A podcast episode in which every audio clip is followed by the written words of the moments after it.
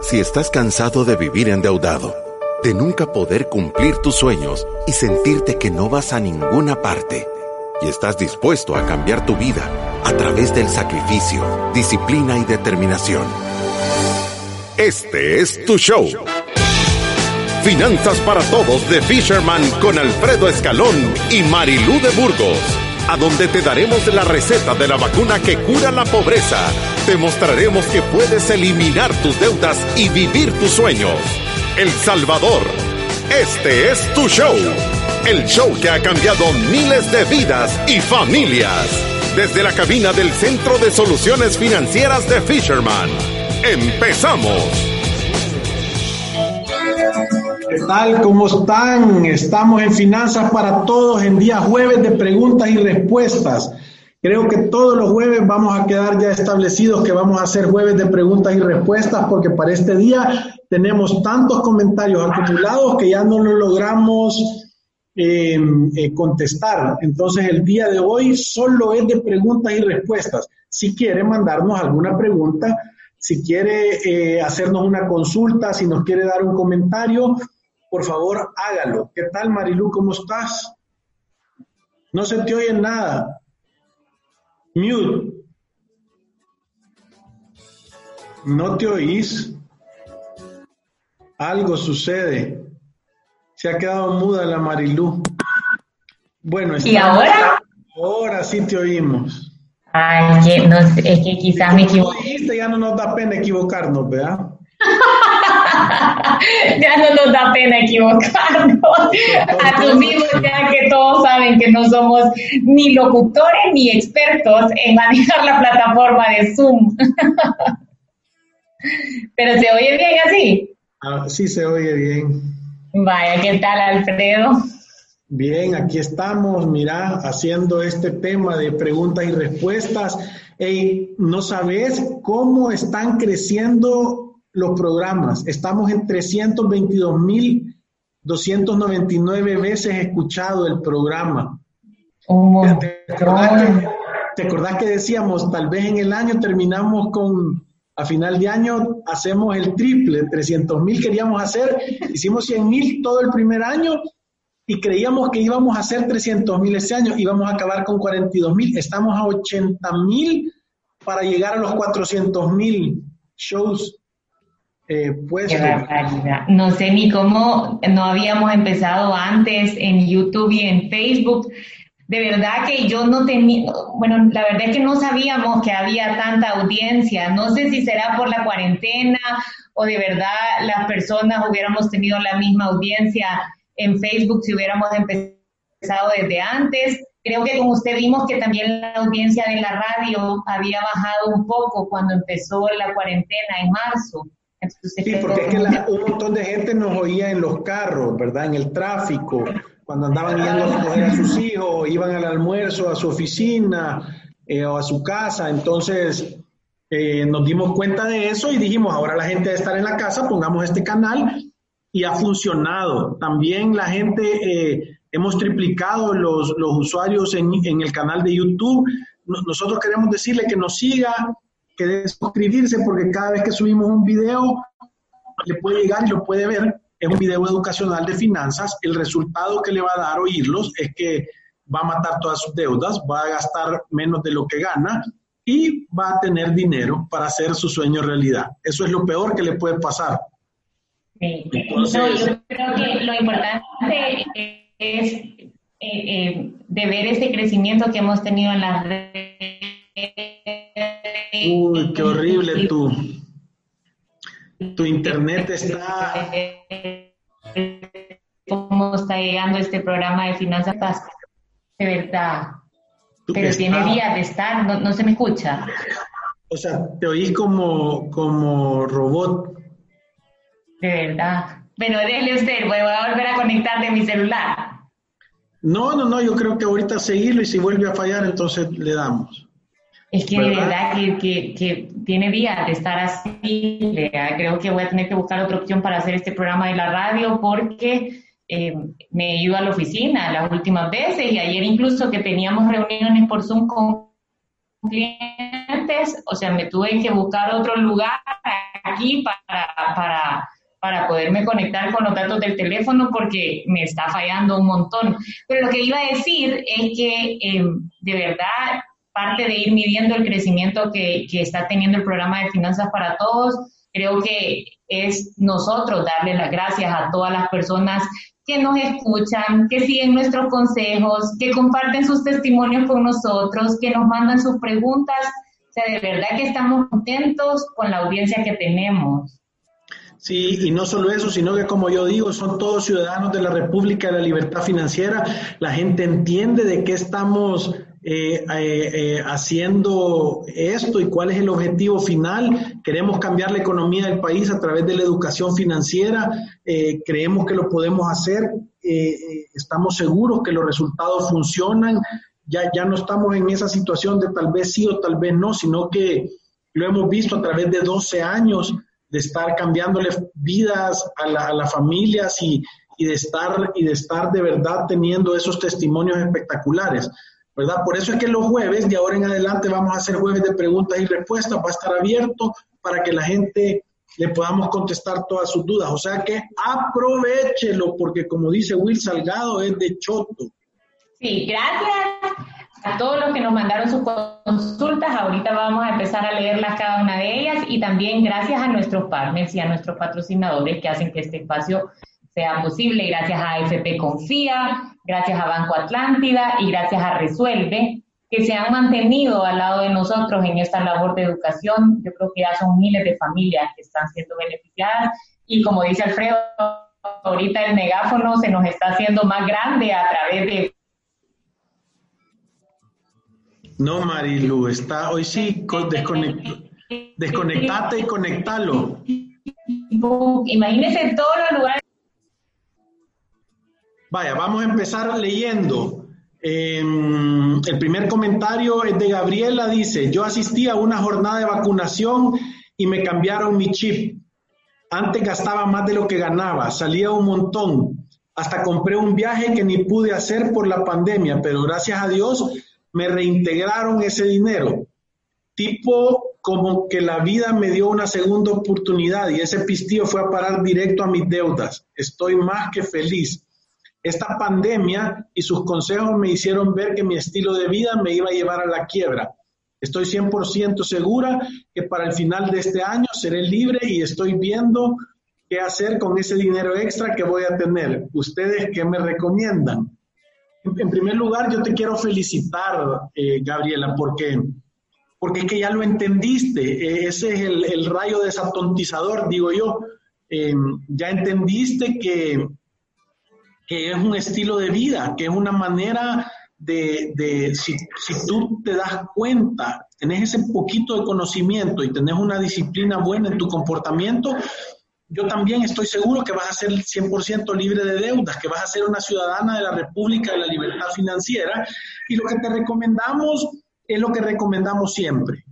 O sea, tener dinero es una estrategia, no es ser inteligente, no es generar un montón, no es este montón de cosas, es tener una estrategia y tener la disciplina de aplicarla. Entonces, ¿cuál es la estrategia que nosotros recomendamos? Número uno, provisionar tus gastos que no son mensuales. Guardar el dinero para cambiar las llantas del carro, para, para pagar la matrícula del colegio de tus hijos si tenés, para viajar, si es que querés viajar, no tiene nada de malo viajar si vos has ahorrado el dinero y cuando ya lo tenés te vas de viaje. Después de eso, asegúrate que vas a guardar algo de dinero para el viejito, la viejita que vive adentro de vos que te viene siguiendo y que te va a alcanzar, ¿verdad? Ese es tu plan de retiro alterno a la AFP. Tenés que guardar algo de dinero. Y después de eso, hacer tu fondo de emergencias. Esos son los primeros tres baldes que tú tenés que llenar.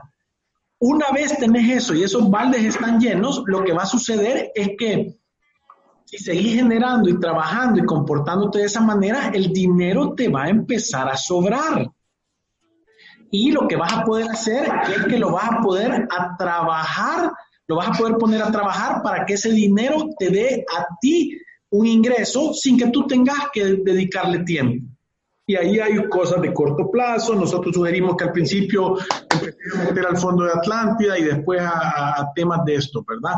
Pero más o menos esa es la estrategia que nosotros recomendamos. Hola Marilu, ya está de regreso. Ya vine yo, hoy sí me oye bien. Hoy te oímos, pero más claro que el cristal. Estoy con los datos de mi teléfono, así que pero voy a hablar otra vez, he hablado todos los días. Le voy a leer un montón de preguntas que, estamos, que, nos están llegando a través de Facebook. Tauro pregunta, eh, mi nombre es José, ¿cuáles son los instrumentos de inversión en el país actualmente en el sistema financiero? Eh, José, hay varios. Eh, mira, yo, yo pensaría que el que más conocen las personas es hacer un depósito a plazo fijo, que ese lo puedes encontrar principalmente en la banca y pues varían las tasas de acuerdo al monto, ¿verdad? Siempre que tengas un monto más atractivo, puedes negociar también una tasa más atractiva. A nosotros ese no es el que, el que nos encanta. Yo creo que hay un montón de instrumentos de inversión que no, que, eh, no se conocen. El, el, el, primero son los que puedes tener acceso a ellos a través de la Bolsa de Valores del Salvador. Eh, hay algunas casas eh, corredoras que son SGB, Atlántida Capital, el Banco Agrícola también tiene un par de fondos que ellos han lanzado. Entonces ahí puedes encontrar diferentes instrumentos, desde papeles bursátiles, puedes encontrar también eh, acciones, puedes encontrar también fondos de crecimiento, fondos de liquidez, incluso hubo un lanzamiento de un fondo inmobiliario y puedes tener acceso a, diferentes instrumentos. También hay titularizadoras en donde puedes tener acceso a instrumentos. Eh, todos estos eh, están, están registrados, están bajo la superintendencia del sistema financiero.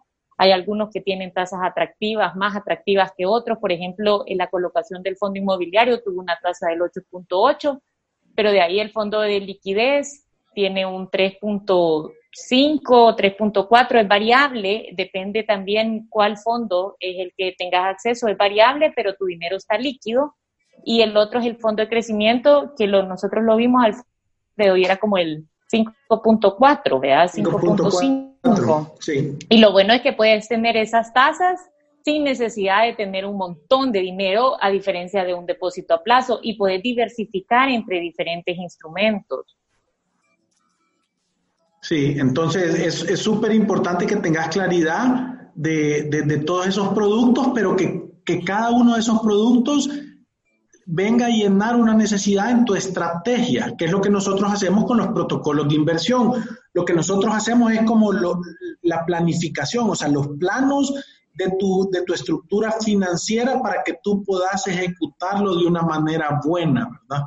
Sí, y, yo creo que ahí con lo que usted está diciendo, Alfredo, e, es quizás una manera fácil de explicarlo es, vaya, tú estás haciendo una inversión, Alfredo siempre se lo explica a, las personas de una manera en que es fácil entender, es como, ¿cuál es el objetivo de, de, invertir este dinero?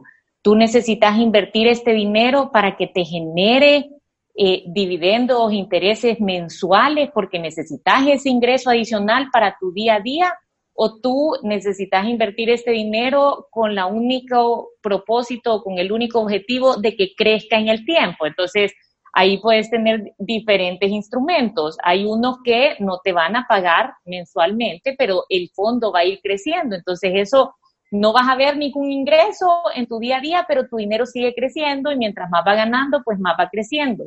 Entonces, ahí tú tenés que buscar el instrumento que a ti te hace sentir cómodo, porque nosotros decimos que todas las inversiones, o sea, no hagas nada que no entendas, no puedes no diversificar, sino que todos decimos no poner todos los huevos en una misma canasta y, y, y de verdad hacer las cosas que tú entendas y que te sientas tranquilo y que te dejen dormir en paz en la noche. Entonces ahí podés evaluar todos esos instrumentos y si querés una asesoría al respecto, por supuesto que puedes llamar a Fisherman y nosotros te ayudamos. Sí, aquí hay otro comentario que dice Carlos Gómez. Ayer escuché su en vivo. Lo sigo desde hace poco y el consejo que aplico en mi vida es el de tener varias fuentes de ingreso. Con mi esposa iniciamos un pequeño negocio de comida porque ella perdió su empleo por la pandemia. Nos está yendo bien. No es un gran ingreso, pero es dinero que no encuentro en la calle y yo sigo trabajando. Apoyo el fin de semana pero la lección, perdón, es nunca depender de un solo ingreso. Espectacular, es que, mira, y, yo, yo, lo que quiero decir es esto, muchas veces nos da miedo hacer este tipo de cosas, nos da miedo el tomar esa decisión de, de hacer algo extra o, crees que va a ser poquito, pero lo que tú decís es lo correcto. Es no te encontrás 20 dólares tirados en la calle todos los días. Y 20 dólares todos los días, o sea, o sea son 600 dólares al mes. Eh, eh, y, eso aplicado a una deuda o una tarjeta tiene un impacto espectacular. Entonces, de pasar del lado de deber al lado de tener, el multiplicador es igual. Así como es un círculo vicioso, se vuelve un círculo virtuoso, la otra parte del resorte. No, y yo creo que también, Alfredo, la, la, otra parte es la parte conservadora de, lo que yo siempre digo, todas las familias tienen que hacer el ejercicio de ¿y qué pasaría si? O sea, ¿cómo una familia puede sentir tranquilidad cuando el único ingreso que llega es a través de un empleo y de ese empleo están cuatro dependientes o tres dependientes. ¿Qué pasa si el día de mañana reciben la noticia de que, de que, de que lo van a echar, de que ya no va a tener trabajo, que la empresa va mal, o, como lo que nos pasó ahorita, que cuánta gente han suspendido sin goce de salario? Entonces, ¿qué pasaría si a mi familia le pasa eso? O sea, ¿cómo haríamos? Y ahí uno puede tomar decisiones fáciles de, hay dos personas aquí, tenemos que trabajar, tenemos la necesidad de hacerlo para ponernos en una situación más conservadora, para poder generar un ahorro de emergencia. Son miles de decisiones de donde podemos, que nos puede llevar a tomar la decisión de generar fuentes de ingresos adicionales y no depender solo de una. Es que eso, ese plan nunca va a ser bueno. Sí, y aquí hay un comentario que dice Eduardo, dice, ¿qué pasó Marilu y Alfredo? Ayer decías que las tarjetas no son buenas, pero las opciones que te dan tasa cero creo que son buenas. ¿Qué opinan al respecto? Yo, yo, yo, yo te quiero decir una, una, una cosita, vaya, e, es, correcto, las tasas cero son buenas porque no te cobran ningún interés y te ayudan a que de tu flujo puedas pagar las cosas en parte, ¿verdad? O sea que en realidad como tú lo decís, son buenas. ¿Qué pasa? Nosotros nos hemos dado cuenta que más del 70% de las personas no logran mantener a cero esa tarjeta o esa cuenta.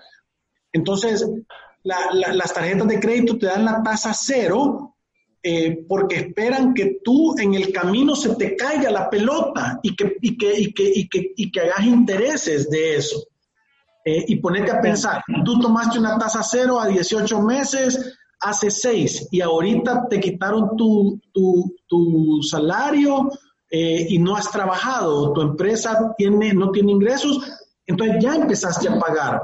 Entonces es como que te digan, sí, yo te voy a prestar gratis estos zapatos para que corras la carrera, pero las suelas son de cáscara de plata, no están esperando que te caigas. E, es correcto, están esperando que te caigas. E, e, eso es, yo creo que todas las personas tienen que tener conciencia de la decisión que están tomando. Es, es, lo mismo que yo decía, o sea, nosotros ayer te poníamos el ejemplo de que la tarjeta de crédito es el cigarro del mundo financiero. O sea, tú puedes tener un pack de cigarros en tu casa y eso no tiene nada de malo. El problema es que te lo fumes todos. Eso sí tiene algo. Tú eres una tarjeta de crédito en tu casa, pero si tú jamás te financias a través de ella, entonces no hay ningún problema. El problema es que la mayoría de gente, bueno, no, todas las personas que alguna vez han sacado una tarjeta de crédito han tenido el propósito de pagarlo de contado y la minoría logra hacerlo. Es como todas las personas que sacan una hipoteca a 30 años, cuando la sacan siempre tienen el propósito de que le van a prepagar y que le van a meter más dinero de lo que dice la cuota. Y súper pocas familias lo hacen, porque cuando, cuando estamos con ese tema de la voluntad de uno medirse, uno restringirse, es muchísimo más difícil. Entonces, si tú sabes que la mayoría de personas que sacan tarjeta de crédito tienen el propósito de pagarlo de contado, pero no lo logran y la mayoría termina endeudada pagando dos o tres veces el verdadero valor de las cosas, ¿por qué te vas a poner en esa posición? E, e, es solo como ese cuestionamiento de decir, yo me quedo del lado seguro, a donde no puede pasar a mí, a mi familia eso. Sí, em, creo que la explicación es suficientemente clara para que no las tengas. sí. Es que no, mira, hacerlo al revés, te lo voy a poner, y solo ponerte a pensar en este ejemplo. Estamos haciendo ejercicios así, solo para terminar de convencer. Agarrar, y si vos compras algo, eh, tenés paciencia. Y vos ya viste que algo te gusta y lo querés pagar y no tenés el dinero y por eso querés sacar la tasa cero. Entonces, lo que ibas a pagar de cuota en tasa cero, metelo en una cuenta, por ejemplo, el fondo de, de liquidez de Atlántida, y todos los meses irlo metiendo ahí adentro, ¿verdad? Cuando haya pasado el tiempo eh, y tengas el dinero, lo vas a ir a comprar y te vas a hacer un descuento del 3.2%, porque lo vas a tener cash y eso no tiene ningún peligro. No es que se te va a caer y eso. Entonces, muchas veces tener paciencia sale barato y tener prisa sale caro, porque e, es eso, hemos dejado de tener paciencia. Queremos todo ya. Yo lo quiero ahora. Yo quiero esto ya. Yo, yo, yo, yo lo necesito. Es que lo quiero. Es que mi amigo lo tiene. Es que soy el único que no tiene el último teléfono con tres camaritas. Y mil cosas de estas que, te ayudan a justificarte de tomar decisiones que no son correctas. Pero si tú en cambio tenés paciencia, ahorras el dinero. Voy a ponerte el ejemplo. Yo conozco una persona, que voy a guardarme el nombre, que paga el año completo de la colegiatura. Pero esa colegiatura, como lo ha, ya tiene dos años de estarlo haciendo, entonces ya tiene el del año anterior, lo tiene en un depósito a plazo, a un año, gana el 5%. Entonces, ponete a pensar. Número uno, tú solo vas a tener que poner el 95% del dinero del costo del colegio para pagar el 100%. O sea que ahí estás pagando 5% menos que toda la demás gente. Y cuando vos llegas al colegio y lo pagas de un solo el año, voy a decir que te den otro 5% o que te den 10%. Entonces, tú estás pagando entre 10 y 15% menos que todos los demás niños. Tus hijos van a ir un mes gratis al colegio. Entonces, si te pones a pensar, la gente que planifica y es ordenada, siempre todo le termina saliendo más barato porque se está adelantando a las situaciones. Buen ejemplo.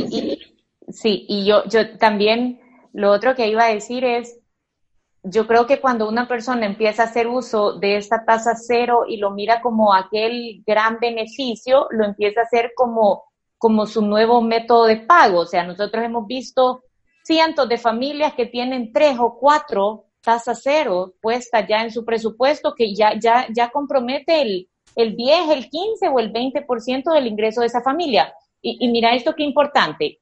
Si tú no vas a heredar, si a ti no te, no, te no te ha ganado la lotería, si no te van a regalar dinero nadie, la única herramienta más poderosa que vas a tener en tu vida para construir riqueza es tu ingreso. Y cada vez que uno compromete su ingreso al pago de cuotas, es como que estás haciendo esa herramienta más débil. Y, cuando tú te, te, relajas en meter cuotas a tu presupuesto, entonces tomas decisiones de, yo he visto tasa cero por un mueble de baño, por una barbacoa, por los muebles de la terraza, por una tele. Entonces empezás a, buscar como esas facilidades en vez de decir, no, yo tengo que ahorrar, voy a buscar la opción más barata y lo tengo que pagar de contado y mi ingreso me queda libre para poder ahorrar, para poder construir riqueza. Sí, aquí hay otra, Iván Canizales dice, ¿y ustedes no dan asesoría aumentaría para negocios, emprendedores? Claro que sí. Tenemos una división que se llama Fisherman Consulting, que agarramos a empresas, a emprendedores, que hacemos modelos de negocios, pero normalmente metemos la planificación financiera personal, porque el objetivo de hacer una empresa es que te dé ingresos para llenar tus necesidades personales. Entonces, la combinación de las dos es súper buena. Y ahí dice, podría dar, Iván dice, podrían dar algunos ejemplos de oportunidades de inversión que funcionen con intereses compuestos en El Salvador. Qué buena pregunta. Lo, el fondo de crecimiento y el fondo inmobiliario, que no sé cuándo van a lanzar el siguiente, pero esos son de, de interés compuesto, no te están pagando eh, mensualmente los intereses, sino que en el mismo fondo se va reinvirtiendo y lo que vas recibiendo es como un crecimiento de tu participación. Sí, esos serían unos ejemplos. También las, también las, las, eh, eh, las aportaciones a cooperativas, si todos los años, al final del año, cuando se tienen que repartir los dividendos, no sacas el dinero, sino que lo volvés a meter en aportaciones, eso funciona como un interés compuesto. Y hay alguien que decía, pero eh, ¿con cuánto se puede comenzar a invertir? Ya que la mayoría de bancos es mínimo mil dólares o más para invertir. Alicia, eso es lo que te estamos diciendo. Hay cooperativas que puedes empezar a hacer aportes desde 10 dólares al mes. No tenés que tener un montón de dinero. Y, y, te, tenés que planificar como que estuvieras llenando cumbitos, ¿verdad? O sea, empezar sencillo, agarrar una lata de leche, seteco, nido, y, y guardar dinero. Guardar todos los meses 10 dólares hasta que tengas 100. Cuando tengas 100, eh, una cuenta de ahorros, que el Atlántida, el Banco Atlántida da cuentas de ahorro que te dan el 2% de, de ahorro, ¿verdad? De interés, perdón. Entonces, volver a el ejercicio y juntar y cuando tengas mil vas llenando esos puntos. También dice, buenos días, felicidades por el programa, los oigo por la radio. ¿Qué recomiendan hacer de invertir a través de Bitcoin o criptomoneda. Mi nombre es Elías, tengo como un año de seguirlos en la radio y hace poco por Facebook.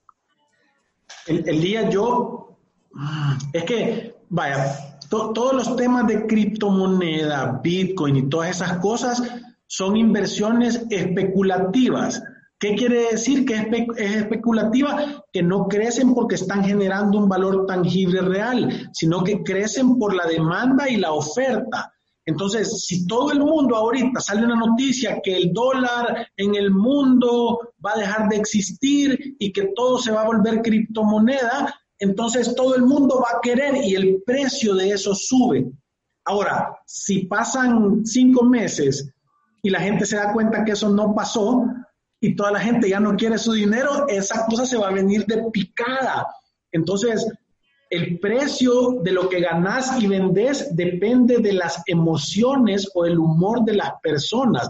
No es como que vos invirtás en una compañía, vaya, te voy a decir, eh, yo, estoy haciendo una cosa, hay una, hay una cosa de invertir en acciones que, mi hijo está estudiando finanzas y entonces eh, está haciendo unas pruebas de seguir que son virtuales, pero nos metimos ayer a ver una, una, empresa que acaba de desarrollar unos motores de hidrógeno para camiones. O sea que el transporte de mercadería se hace con agua y, y, la tancada de lo que tienen que hacerle con la batería y todo eso dura como cinco veces más en kilómetros que lo que normalmente dura, duran los camiones convencionales. Cuando le empezamos a seguir, la acción costaba 15 dólares y ayer la vimos y estaba en 99. Entonces, claro, porque es algo que de verdad va a servir y viene a quedarse. A 1.99 creo que es bueno comprarla. Sí. Se llama Nicola Motors, por si alguien quiere. Alfredo, yo creo que con esto nos vamos a ir a una pausa. Tenemos todavía bastantes preguntas, pero en un momento regresamos. Buenísimo.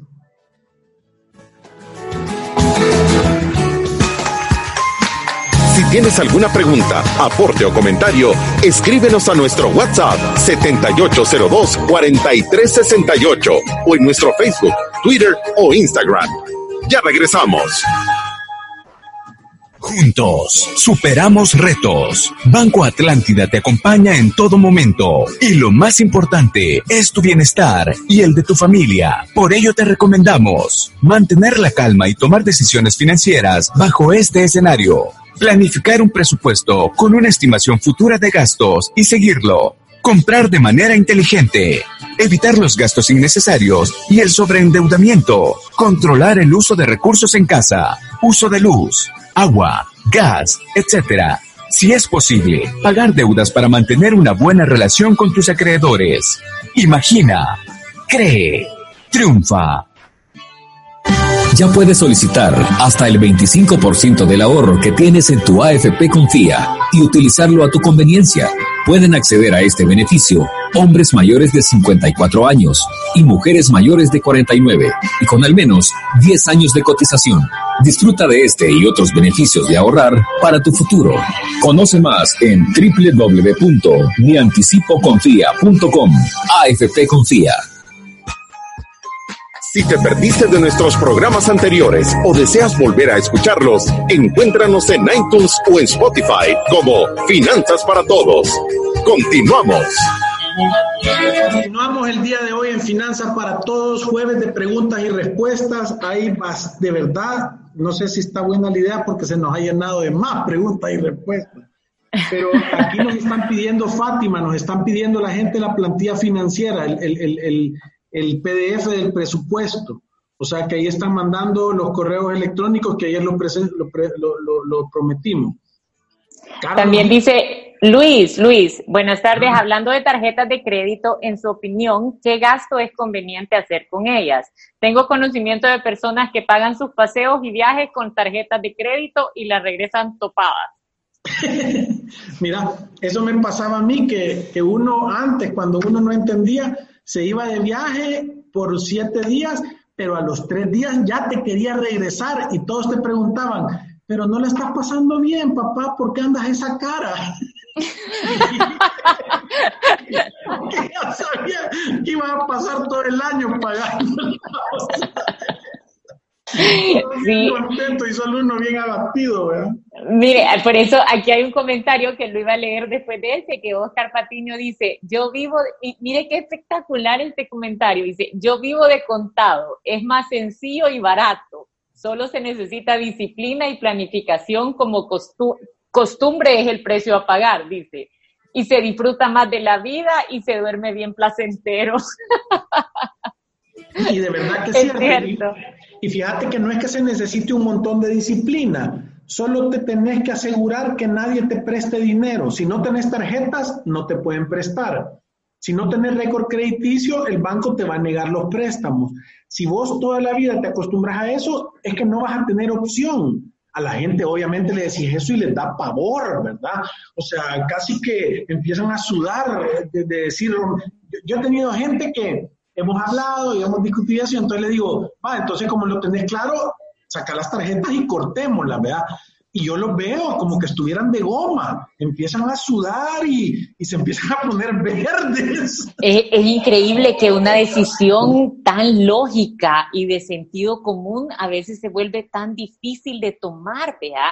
Imagínese eh, lo que implica esa decisión, si es cortar un plastiquito, es decir, ya no lo necesito, ya no voy a vivir prestando y pagando a los 45 días, sino que voy a vivir de contado. Y aún así no nos atrevemos a tomar la decisión. Pero yo logro que con lo que usted estaba diciendo, yo también me acuerdo antes, cuando no tenía mucho conocimiento de finanzas personales, y, estaba recién casada. Bueno, no, ya tenía varios años de casada porque eh, estaba embarazada de mi hija y decidimos ir a visitar una tía que vive afuera. Y cuando veníamos de regreso, como habíamos pagado todo el viaje con las tarjetas, o sea, yo sabía que teníamos el dinero para pagar, pero como no conocía cuánto era lo que debíamos y, y veía el montón de cosas que traíamos, de repente estábamos en el aeropuerto y ya cada quien si se quería comprar algo era un enojo horrible, porque yo decía, o sea, ya suficiente, es súper estresante porque uno de, de, verdad no sabe ni qué está pasando en su vida, por eso yo digo, las tarjetas de débito son maravillosas, uno las pasa e inmediatamente mira que esos fondos se quitan de la cuenta, o sea, uno está conectado con la cantidad de dinero que uno tiene en la cuenta y eso es maravilloso. Es mejor que andar prestando y tratando a los 45 días de recibir la sorpresa de cuánto gastaste. Sí, eh, o sea, es súper importante. Alejandro Rodríguez dice, el comprar con tarjetas de crédito es señal de inmadurez, de inmadurez financiera por lo menos, ¿verdad? Eh, sí. O sea, a mí me da risa porque hay alguien que nos escribía y nos decía, o andar comprando con tarjetas de crédito es andar pidiendo fiado con estilo. Entonces, estás pidiendo fiado, ¿verdad? Eso es lo que, lo que haces. Sí, pero yo, yo, yo sí creo que O sea, uno tiene que hacer el ejercicio, de verdad es maravilloso dejar de depender de las tarjetas de crédito y verlas como un método de pago. O sea, uno gasta menos, está conectado con cuánto dinero tiene, está planificando, siempre está pensando en su presupuesto. Todos los aspectos de tu vida financiera van a mejorar cuando uno toma el control y, cortando las tarjetas de crédito es casi que estás obligado a tomar el control porque ya sabes que no, hay, que no está abierta esa, esa puerta a la deuda de consumo, no, no hay facilidades para prestar. Fíjate que Germán Celayandía dice, el flujo de caja se eleva mensualmente cada tasa cero que agrego. Es un compromiso mensual de dinero que tengo que tener al mes. Claro, tu disponibilidad se va reduciendo porque o sea, una de 100 pesos, otra de 200 pesos, otra de 300 pesos, es que te estás gastando dinero de adelante. Estás gastando dinero que todavía no has generado. Yo lo, veíamos ahora, estábamos viendo nosotros unos casos y, yo le decía a, a Marilú, le decía, es que no entiendo cuándo se nos hizo la costumbre de querer tener las cosas antes de habernos las ganado. O sea, querés tener el carro y no te lo ha ganado el dinero todavía y entonces estás dispuesto, por ese capricho, estás dispuesto a pagar, te compras un Nissan pero andas pagando un Mercedes, te compras un Toyota y andas comprando un Porsche. ¿Por qué? Porque no tenés la paciencia y la disciplina. Entonces, yo lo veo ahorita, o sea, esto que ha pasado es que la marea se bajó y entonces todos estábamos en la piscina y se acabó el agua. Y ahí te das cuenta quiénes estaban con la calzoneta puesta y quiénes no. O sea, quiénes de verdad este bajón los pone en una situación que ni siquiera tienen la disponibilidad de hacerle frente a las cosas que son básicas, el colegio de tus hijos, el pago de la renta de tu casa. Entonces, esto lo que ha venido a hacer es que ha venido a poner en evidencia lo frágil que, está la economía personal y, se los estoy diciendo a todo nivel. Porque, porque la gente cree que las personas que ganan un montón no deberían de tener problemas. Nosotros hemos visto personas que son altos generadores de dinero, pero tremendos generadores, unos grandes trabajadores con buenas ideas, con ganas de hacer las cosas, pero no les queda nada en las uñas, nada, o sea, solo, les, solo ven pasar el montón de dinero y solo ven pasar eso, solo lo ven pasar. Sí. ¿Verdad? Entonces... Aquí tenemos otra pregunta, Alfredo. Dice Salvador, ¿qué opinan del consejo que dan algunas personas de que es bueno tener las tarjetas de crédito para, para ir construyendo un récord crediticio? porque en algún momento vas a necesitar tu récord crediticio para adquirir un préstamo como para ir a comprar una casa. ¿Tú qué le dirías, Marilu? Fíjate que la verdad es que nosotros siempre hablamos del tema del récord crediticio y de la importancia que se le ha dado en, en la sociedad. Es como el récord crediticio define qué tan honorable sos tú como persona o qué, o qué tanto no. Hay gente que cuando tú le hablas de eso, dice, no, pero es que yo soy A, yo soy, yo tengo mi récord crediticio buenísimo.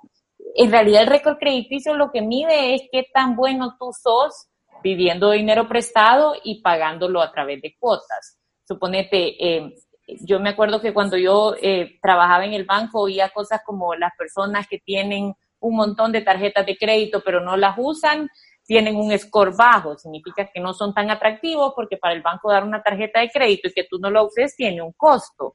Ahora, por supuesto que vas a poder sacar una hipoteca si tenés una posición financiera sólida, aunque no tengas tarjeta de crédito. No te preocupes, que yo también vi un montón de casos como ese. Es más, serían unos brutos si no te prestaran el dinero teniendo tú las posibilidades de pago y, teniendo acceso a, tener una deuda hipotecaria, porque al final la deuda hipotecaria tiene una garantía real.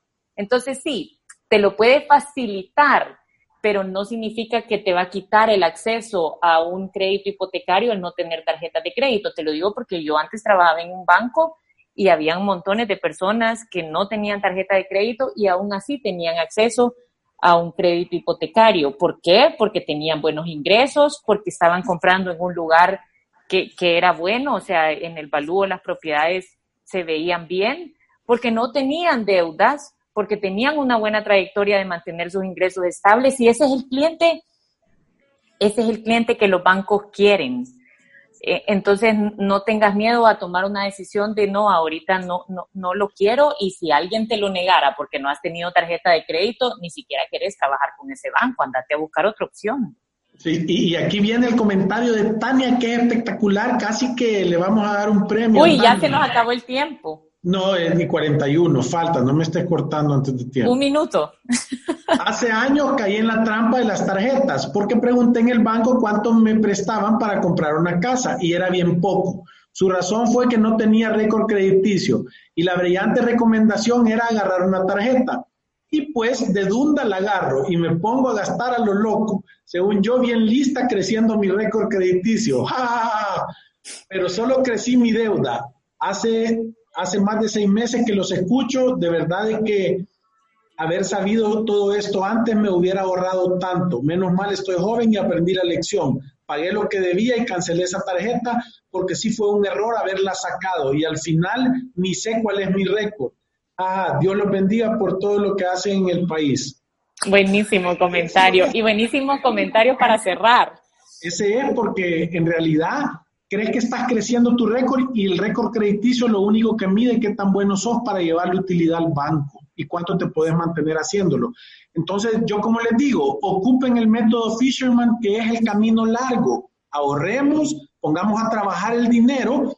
Nosotros seamos, seamos los que prestamos el dinero y a los que nos dan intereses, no los que pagamos intereses. Y con, esto nos vamos y nos vemos el día de mañana. Les vamos a tener un programa espectacular. Es la educación financiera comienza en casa. Y recuérdense, ir a través de la vida sin una planificación financiera es un acto de genuina locuras. Gracias. Adiós.